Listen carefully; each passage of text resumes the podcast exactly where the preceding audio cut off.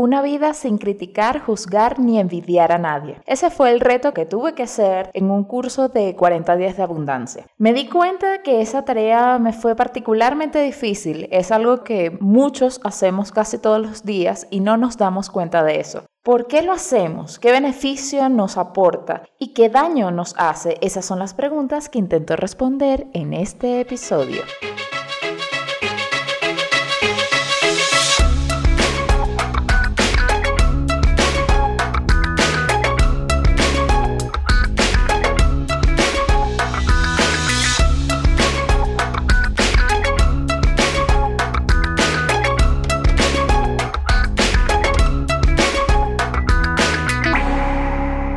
Todos, bienvenidos una vez más a Descubriendo el agua tibia. Yo soy María Angélica Ramírez y te doy las gracias una vez más por acompañarme en este nuevo descubrimiento. Gracias también a todos los que me escribieron por el episodio anterior y creo que sí, respondo por acá. Sí me corté bastante y en su mayoría lo hice en edición, voy a confesar, pero ahora que reflexioné durante estos días, procuraré siempre mantener mi esencia recordando obviamente las leyes de este programa. ¿Que no sabes cuáles son las leyes de este programa? Pues lo subí en el Instagram de Descubriendo el agua tibia. Igual las puedo recordar aquí cuando vayan surgiendo, como por ejemplo que yo no tengo el dominio de la verdad, que acepto las críticas siempre y cuando sean con argumentos, etcétera etcétera. Quiero hablarles sobre el tema de hoy. El tema de hoy surge porque estoy haciendo un curso, o bueno, ya lo hice, pero lo estoy afianzando a través de un mastermind. Luego les hablo de ese tema porque creo que sí, definitivamente ese tema va a estar aquí en este podcast para no desviarnos mucho dentro de las tareas y las actividades que te invitan a hacer en el curso. Te ponen el reto de estar al menos un día, pero claro, esto es una actividad que tienes que incorporarlo en tu vida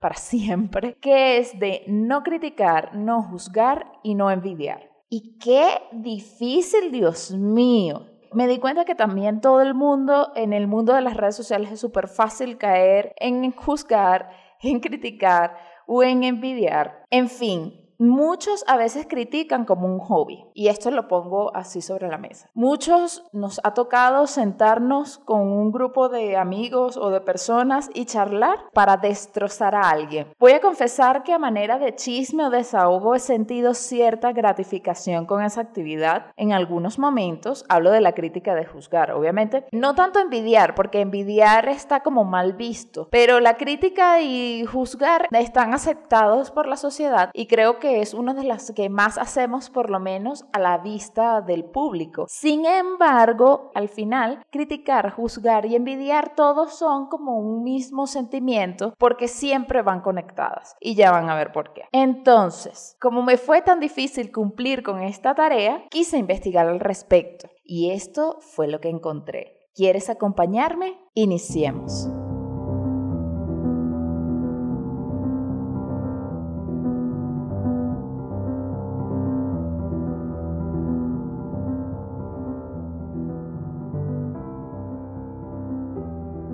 Recuerda que los canales de comunicación son arroba descubriendo el agua tibia en Instagram, en Telegram como descubriendo el agua tibia podcast y nuestro correo electrónico descubriendo el agua tibia pod arroba gmail.com.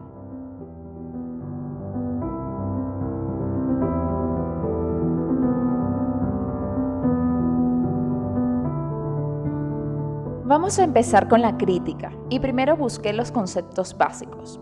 Criticar según la Real Academia Española.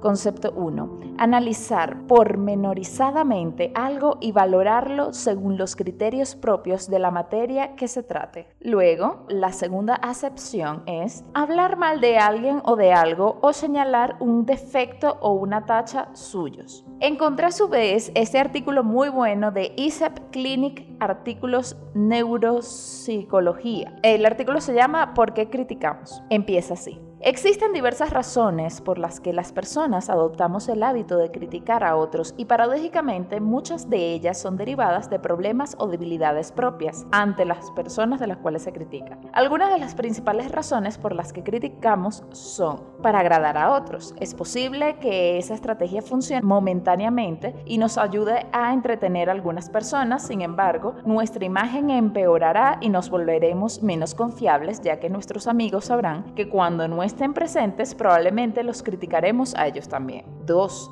porque no estamos a gusto con nosotros mismos. Lanzamos la crítica sobre otras personas con el fin de que nuestros propios defectos parezcan menos graves ante los demás y ante nosotros mismos. La crítica es la salida negativa a nuestros errores. Al criticar a otros nos mentimos diciéndonos que el problema está en otras personas. 3. Criticamos las cosas que detestamos en nosotros mismos. Cuando emitimos algunas críticas es posible que simplemente estemos reflejando lo que que nos molesta de nosotros mismos. 4. Por celos o envidia. Sentirnos inferiores a alguien activa un mecanismo de defensa que consiste en rebajar a la otra persona y tratar de aminorar sus cualidades a través de la crítica. Ahora te dice el artículo. ¿Cómo dejar de criticar? Como todos los demás vicios de los humanos, el hábito de criticar a otros puede ser muy difícil de eliminar si estás demasiado acostumbrado a hablar mal de otros, si las relaciones con tus amigos se basan en esta práctica o si tu autoestima depende de ello. Para dejar de criticar es necesario que realices un autoanálisis muy profundo para descubrir cuáles son las verdaderas razones por las que te ves impulsado a criticar, además de indagar cuáles son las necesidades interiores, esto lo pone entre comillas, que satisfaces cuando criticas? ¿Cuáles son las carencias interiores? ¿Qué es lo que te hace falta? Aprecio, aceptación, amor, reconocimiento, admiración, etc. Cualquiera que sea la necesidad personal e interior que encuentres insatisfecha, no esperes que otros lleguen a satisfacerla. Tú puedes comenzar a darte lo que necesitas, ya sea aprecio o reconocimiento. En la medida que seas más capaz de aceptarte a ti mismo, más fácil resultará para los demás aceptarte y reconocerte. Una vez que lo logres, encontrar tu valor propio personal, tu necesidad de criticar a otras personas será mucho menor o inexistente. Y aquí termina el fragmento que seleccioné de este artículo. Son interesantes varias cosas, pero creo que hablaré de eso cuando termine de escribir los otros dos conceptos. Pero recuerden las siguientes ideas porque después, cuando hable de los otros dos conceptos, hablaré de ellas a profundidad. El primero, hay incluso programas de TV y grupos de amigos y amistades que solo se basan en eso. Una cosa obviamente y no quiero que se confunda y lo aclaro de una vez. Una cosa es que se llama la crítica de cine. Eso tiene mucho que ver con el primer concepto de la RAE, que es como analizar un tema, bueno, la música está chévere, el guion está acorde, los actores muy buenos, bla, bla, bla. Ese tipo de críticas no es la que estamos analizando hoy es la de hablar mal de los otros. Y en esto sí hay programas de televisión solo especializados en eso. Y para los que solo quieran pensar que son prensa de corazón o programas de cotilleo y amarillismo, recuerden también que sobre todo en el deporte esto ocurre muchísimo. Hago esta salvedad porque me he dado cuenta y eso nos pasa a todos, porque también a mí me ha pasado. Uno escucha algo y dice, no, yo no consumo nada de eso, de esas cosas de cotilleos de no sé qué, de artistas y famosos, no, para nada. Pero entonces Cristiano Ronaldo hizo tal cosa. ¡Qué horror! Entonces caen en lo mismo. Bueno, sigo porque quería comentar eso, es una tontería. Este es el segundo concepto. Hay gente que les encanta criticar a aquellos que les está yendo bien. Es como si se alimentaran tipo vampiros de eso. Ese fue mi humilde comentario en el guion. Tercera idea. Tiene mucho que ver con nuestras sombras e inseguridades, la crítica. Y cuarta idea, para más adelante, la clave es aceptarse a uno mismo. Pensar en eso.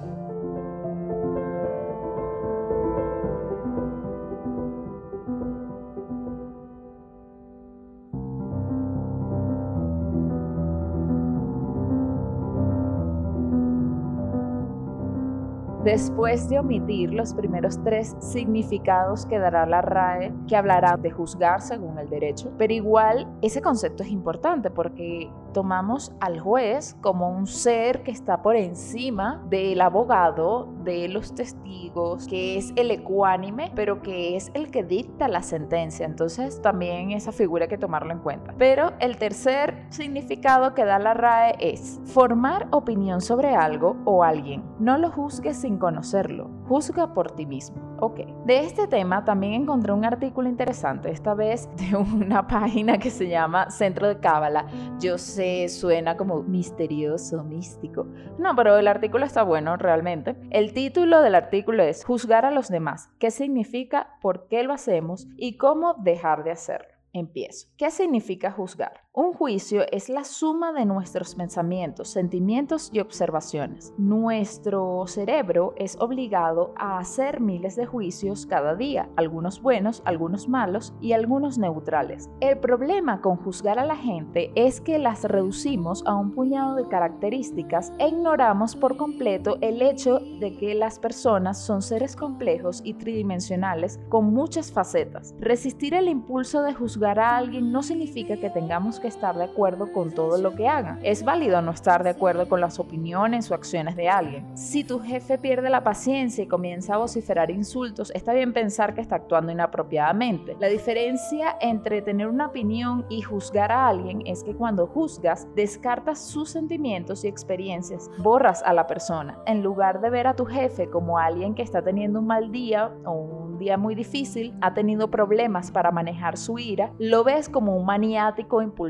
loco. ¿Por qué juzgamos? La raíz de todo juicio proviene de solo un lugar, el ego. Cuando vemos a alguien actuando de una forma con la que no estamos de acuerdo, pensamos, jamás actuaría así. Yo estoy por encima de esto. Yo soy más justo, más trabajador, más inteligente, más honrado, más X, etcétera, etcétera, etcétera. Menospreciar a alguien nos hace sentir mejor con nosotros mismos temporalmente. El ego es el mago maestro. Está constantemente desviando nuestra atención, distrayéndonos de nuestros defectos y el trabajo que necesitamos hacer para mejorar. ¿Cómo podemos juzgar menos? Veamos algunos métodos para comenzar a juzgar menos y amar más. 1. Recuerda que la experiencia de cada persona es única 2. Escucha y aprende. El escritor Andrew Solomon dijo, abro comillas, es casi imposible odiar a alguien cuya historia conoces, cierro comillas. Cuando enfrentamos una circunstancia que no entendemos o nos incomoda, hay una oportunidad para aprender y crecer. Escuchar la historia de alguien e intentar entenderlos puede expandir nuestro punto de vista. 3. Busca lo positivo. Cuando juzgamos a alguien estamos enfocados en lo que consideramos que son sus características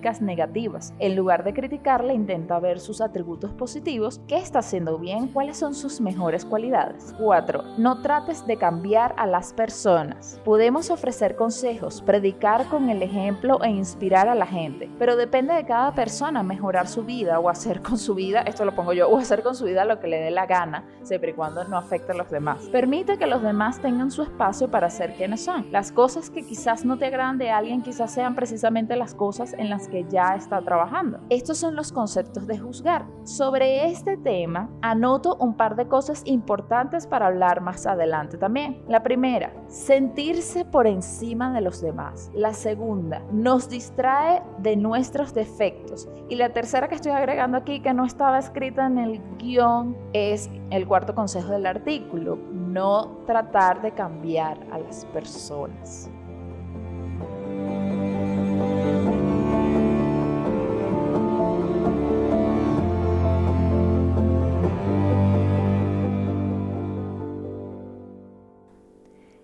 Escuchando Descubriendo el agua tibia. Muchas gracias por seguir aquí.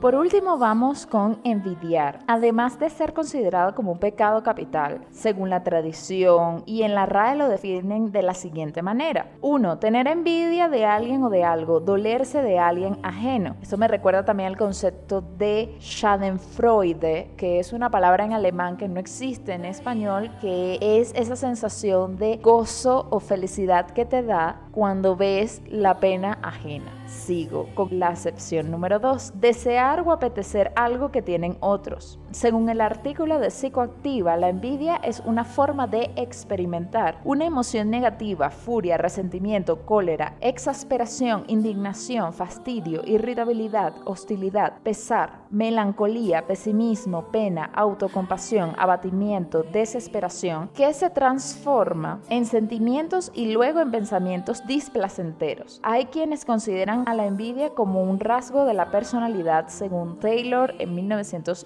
1988. ¿Qué envidiamos? La alegría, la felicidad, el placer, las cualidades, los bienes, las metas de otra persona, las personas que lo rodean, las condiciones de trabajo, su apariencia, su espiritualidad, su ropa, su estado de salud, su dinero, el amor que le tienen, sus habilidades sociales, su suerte. Y nos vemos como inferiores, carentes, infelices, porque el otro lo vemos mejor y en ocasiones casi una persona perfecta o con las cualidades o la suerte que nosotros carecemos. Socialmente es algo negativo o malo que no se debería sentir y cuando se siente no se debería manifestar. En el peor de los pronósticos se niega, se disimula o se miente respecto a tenerla. Porque envidiamos. Al compararnos socialmente con otros surgen nuestras deficiencias o carencias. Volvemos a los temas que hemos tocado en los conceptos anteriores. Continúa con el artículo. Pues siempre hay alguien mejor que nosotros. Así socialmente la llamada envidia de la buena sería algo mismo que la envidia de la mala, pues en esencia se trata de una conducta negativa. Según Parrot, 1991, durante un episodio de envidia se presentan las siguientes características. 1. Deseo por lo que la otra persona tiene, deseo frustrado. 2. Inferioridad, tristeza de las propias carencias o de la inferioridad en relación con la persona envidiada. Angustia por el estatus propio, desesperación ante la posibilidad de no tener lo que la persona envidiada tiene. 3. Resentimiento enfocado sobre la gente, resentimiento hacia una persona o un grupo específico. Desagrado por su superioridad, enojo y odio hacia los que se suponen responsables. 4. Resentimiento global ante la injusticia de las circunstancias o el destino. 5. Culpa por sentir mala voluntad hacia el envidiado. Creer que sentir rencor es incorrecto. Y 6. Admiración, emulación del envidiado o identificación con el envidiado. ¿Cómo superamos la envidia? En un terreno disfuncional,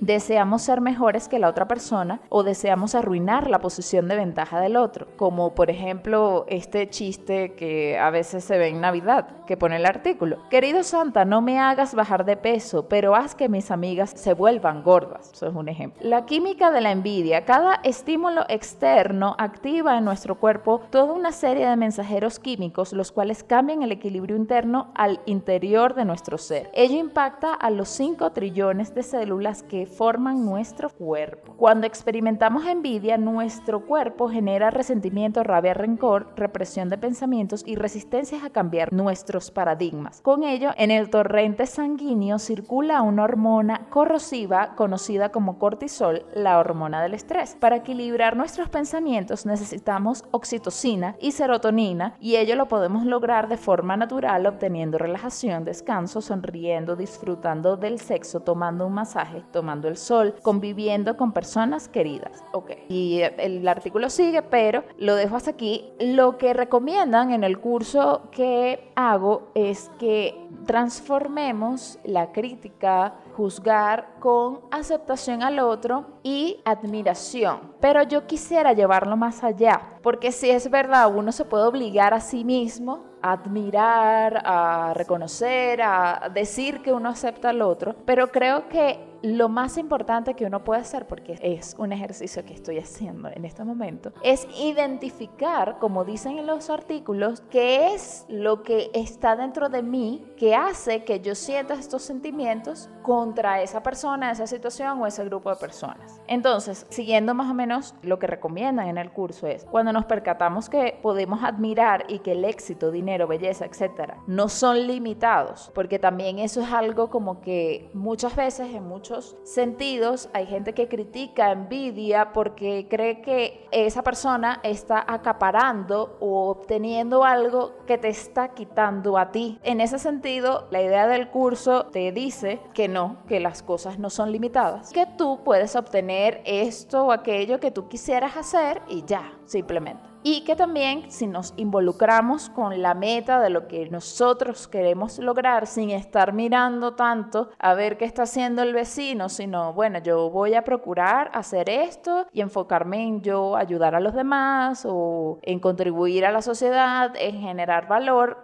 ahí en teoría dejamos de sentir esa envidia o esa crítica o dejamos de juzgar porque estamos más que todos pendientes de lo que estamos haciendo nosotros y no estamos pendientes de los demás. Es en ese momento en el que yo quiero rescatar las ideas que tomé de los otros conceptos porque es verdad lo que dice el artículo, pero como ya mencioné, yo creo que también es importante en vez de obviar que ese sentimiento está ahí, hay una cosa interna que tenemos que trabajar y tenemos que encontrarlo porque creo creo que haciendo este ejercicio pude descubrir cosas que yo no tenía resueltas y que al hacer una investigación dentro de mí profunda dije, ah, yo critico a esta persona, por ejemplo, porque esta persona hace esto y yo soy incapaz de hacer algo así porque no me atrevo, por ejemplo. No es que estoy de acuerdo con esa persona, no es que yo voy a imitar a esa persona, no es que yo voy a ser esa persona, para nada. Pero entonces yo entiendo la raíz de la crítica y ya dejo de criticar en ese ámbito. Entonces creo que lo importante es como identificar poco a poco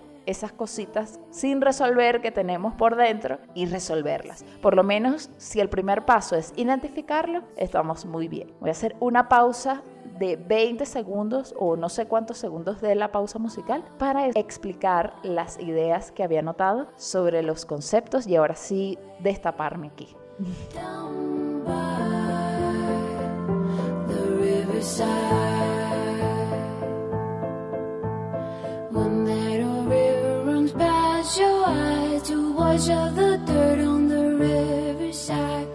Ok, las ideas eran los programas de televisión que se basan con la crítica. Hay gente que le encanta criticar, a los que les está yendo bien tiene mucho que ver con nuestras sombras e inseguridades. La clave es aceptarse uno mismo, sentirse por encima de los demás, no distraerse de nuestros defectos, no querer cambiar a los demás. Y bueno, esas son algunas de las ideas.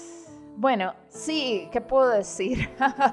Ahora me quedé sin palabras. Hice el mini break, fui para el baño, me tomé un vaso de agua y me senté otra vez a grabar y se me fue todas las ideas. A ver, no estoy de acuerdo obviamente con los programas de televisión en esta onda de desgarrar a un artista, porque sí, uno puede tener ese morbo por conocer más sobre un personaje, sobre esa persona que admiramos, cuente más detalles sobre su vida, más allá de lo que ya conocemos, pero hay un punto en que la prensa, y bueno, y ahora no solo la prensa, puede ser los tuiteros o la gente en las redes sociales, tiene un morbo por desgarrar y descuartizar a un artista, un ídolo, bien sea ídolo o no. Recuerdo todas estas situaciones de cyberbullying y tantos artistas y gente reconocida que quizás se haya hasta suicidado por ese acoso de la prensa o que simplemente se volvieron locos, como le pasó a Britney Spears en su momento. Y mi pensamiento es, estas son las consecuencias que después sale la misma presa diciendo, pero ¿por qué Britney Spears se volvió loca? Bueno, pero ponte a pensar el nivel de acoso que tenía esa mujer. O por ejemplo, ahorita que estaba viendo el documental de Michael Jordan, de Last Dance, Michael Jordan puede tener muchas virtudes y muchos defectos, pero me queda mucho con el capítulo en donde hablan de la muerte del padre, cuando muestran lo que él vivió y la prensa ahí metiendo el dedo en la llaga, diciendo, Michael, ¿tú crees que tu padre se murió por tu culpa? Por favor, por Dios. Esa gente esas personas famosas son seres humanos, como cualquiera.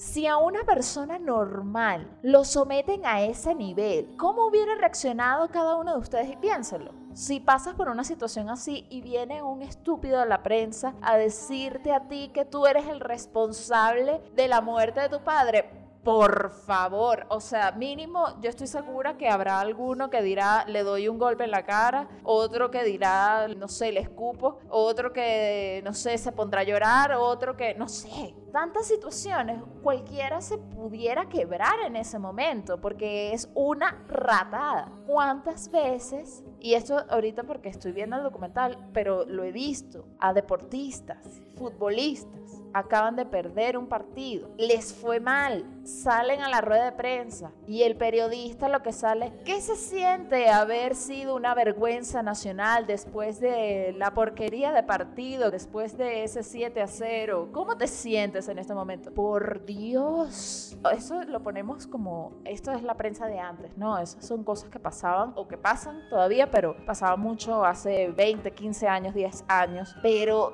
también a la gente de Instagram viene una mujer famosa X, sube una foto y le vas a poner, ay, pero si tienes esa panza grande, deberías rebajar. Tú antes te veías más linda en la película XYZ. Por Dios, estamos perdiendo a la humanidad en todos los sentidos. Esto fue una descarga, pero estamos destrozando a esa persona y al final, ¿qué pasa? La persona que pregunta, ya sea la persona de Twitter, la persona de Instagram, el periodista desgraciado, está hablando con una persona muy superior, entre comillas, que acaba de disputar un partido, o alguien famoso, o alguien de mucho reconocimiento, y ese periodista es el periodista número 15 de una prensa X. ¿Qué necesidad hay de destrozar? Y esa necesidad es la necesidad que tiene toda la audiencia, porque muchas veces eso lo hacen por la audiencia, la necesidad que tiene el consumidor, o muchos consumidores, de destrozar al que le está yendo bien y eso lo he notado últimamente y digo, wow, qué horrible. y por eso digo que son como vampiros. ¿Saben qué imagen se me viene? No sé si alguno de ustedes haya visto la película Ghost. Esa película tiene, mm, cuando un personaje malvado muere, vienen como unas sombras oscuras negras y se lo llevan como lo que uno pensaría que es el infierno. Y yo siento que cuando criticamos, porque cuando yo lo he hecho también, uno se convierte como en esas sombras negras, que por cierto, cuando yo vi esa película de chiquita me daban pavor. Pero esa es la imagen que tengo, que así nos transformamos todos cuando nos criticamos y esa persona, bueno, no aplica tanto como la película porque en teoría la persona es mala, bla, bla, bla. Pero imaginemos que esta persona en realidad está normal, es un ser normal y los demás ahí, aquí está, te vaya succionar tu vida. Esta interpretación de Gollum que acaba de hacer. En fin, eso es como en primer lugar. Y en ese primer lugar, por lo menos en cuanto a la crítica y la envidia, digo, bueno, si pienso que voy a ser como los monstruitos esos de Ghost, no, no quiero. por favor, no.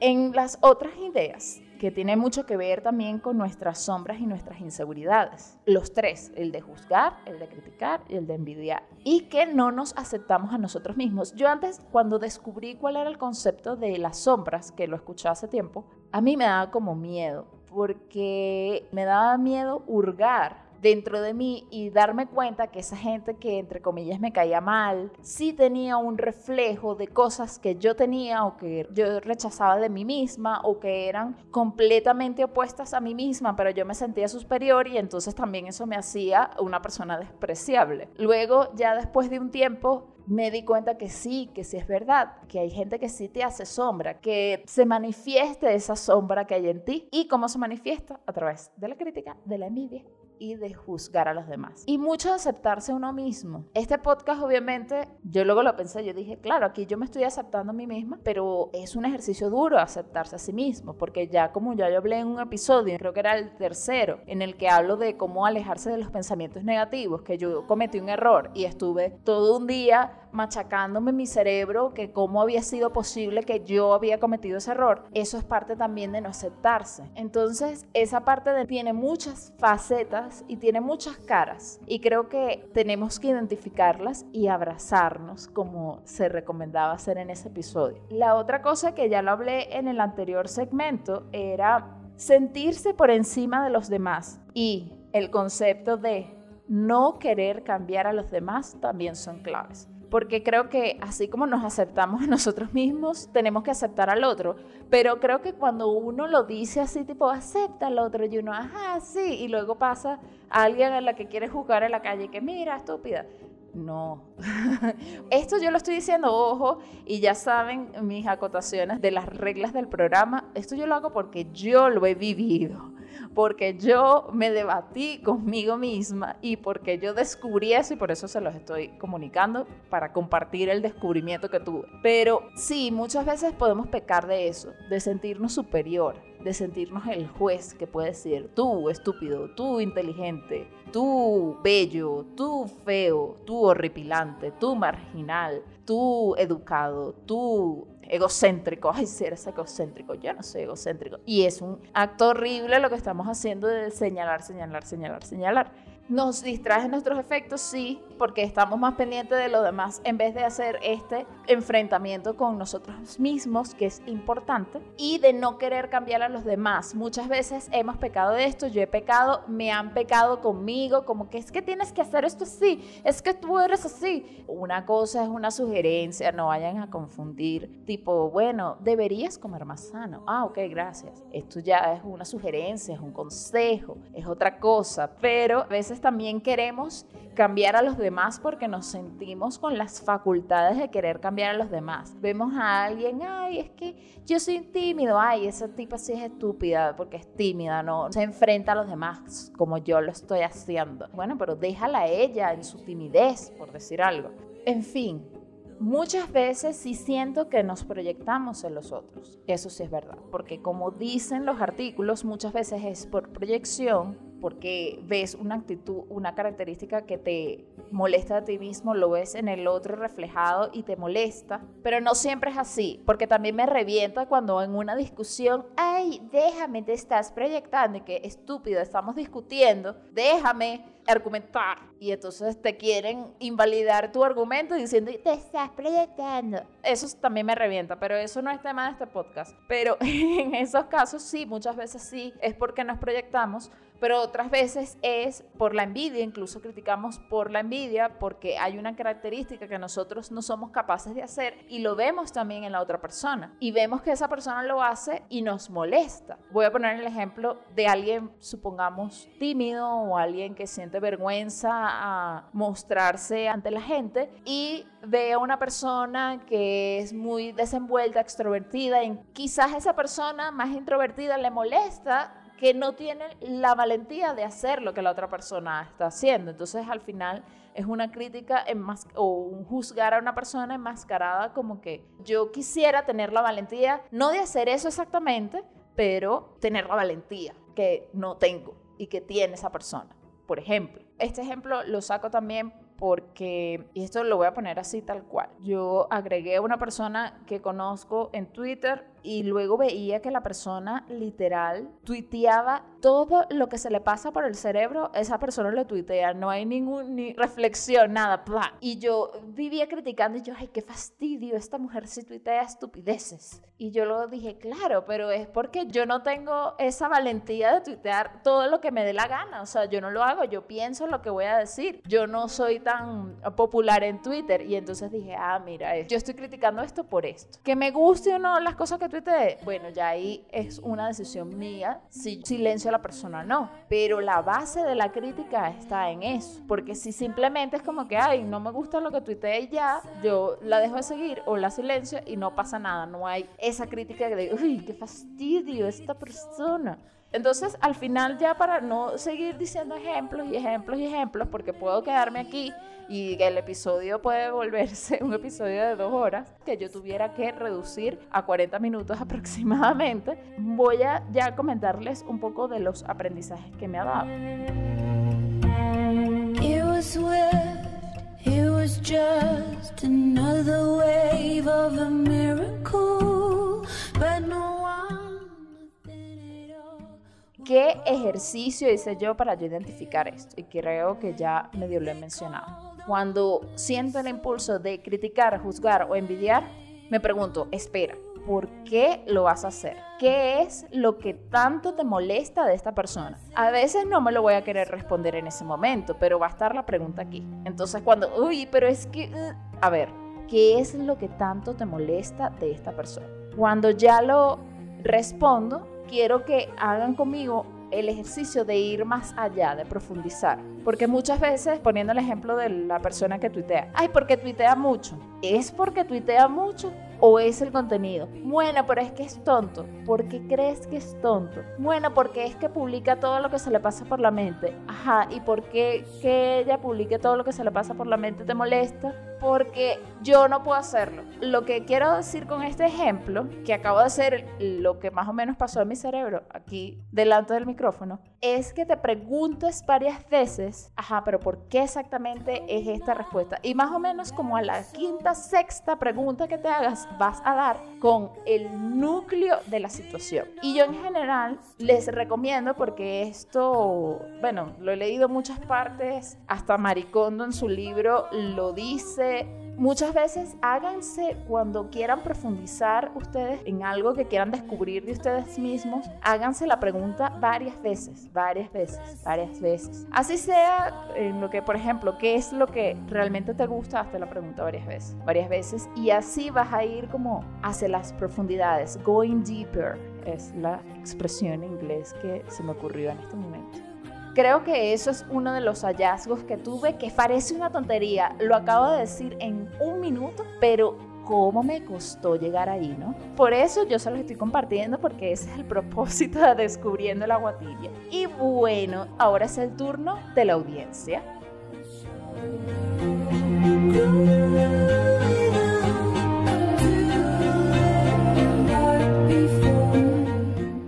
Compartan conmigo lo siguiente. ¿Están de acuerdo? ¿O no? ¿Qué han descubierto ustedes? ¿Cómo han dejado no de criticar? ¿Han hecho este ejercicio? Si quieren, los invito a intentarlo y que descubran ustedes también el poder curativo de estos ejercicios de no criticar, no juzgar y no envidiar. Porque, ah, esa era otra cosa que iba a decir, que ahora cuando me alegro, porque lo hago con sinceridad, de las cosas positivas que les pasan a los demás, mi vida poco a poco ha cambiado, porque siento que poco a poco me estoy rodeando de gente más positiva, de un círculo de personas que nos estamos alentando mutuamente, que estamos todos como que sí, tú puedes, sí, tú también, vamos todos juntos, lo lograremos.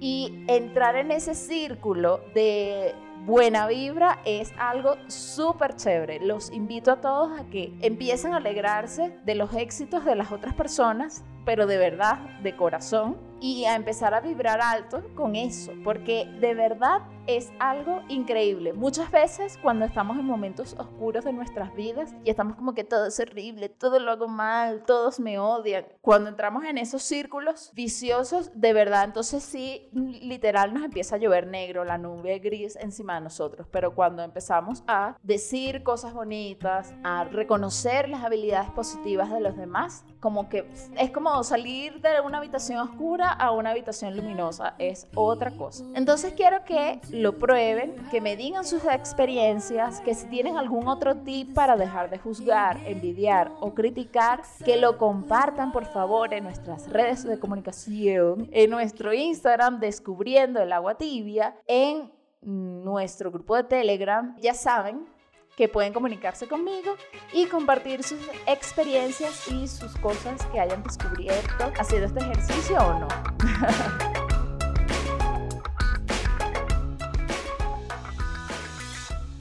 La música que ha sonado en este podcast ha sido de Agnes Obel. Y muchísimas gracias también, como siempre, a Manuel Omaitre Guinand, mejor conocido como Manuel Guinand. En sus redes sociales pueden buscarlo como Manuel Guinand. Síganlo. Gracias por esta canción que está sonando oficial del podcast Descubriendo el Agua Tibia y recuerden comunicarse conmigo por las redes sociales, ya lo dije, y muchísimas gracias por acompañar de nuevo descubrimiento. Los dejo con una canción que hace poco descubrí que es de Monsieur Prime que se llama Bailar contigo. Los dejo con esa canción.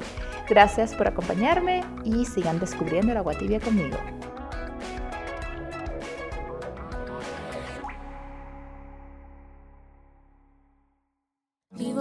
Un sueño que no se cuenta.